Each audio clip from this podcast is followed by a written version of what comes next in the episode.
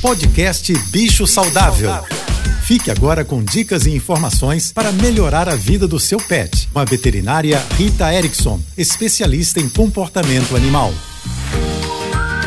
Se tem uma pergunta que eu sempre escuto é: Rita, o que, que eu faço? Os pelos do meu cão ou do meu gato estão caindo demais. Na verdade, existem muitos motivos para os pelos dos animais caírem, inclusive ser fisiológico, ser normal.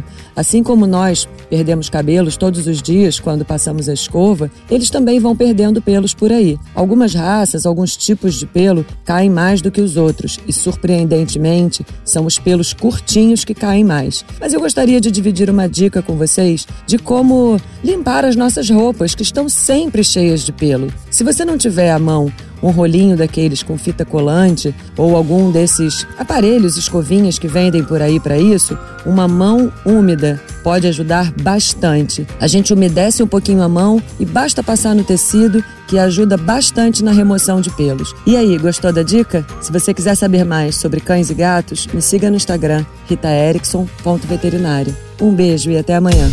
Você ouviu o podcast Bicho Saudável.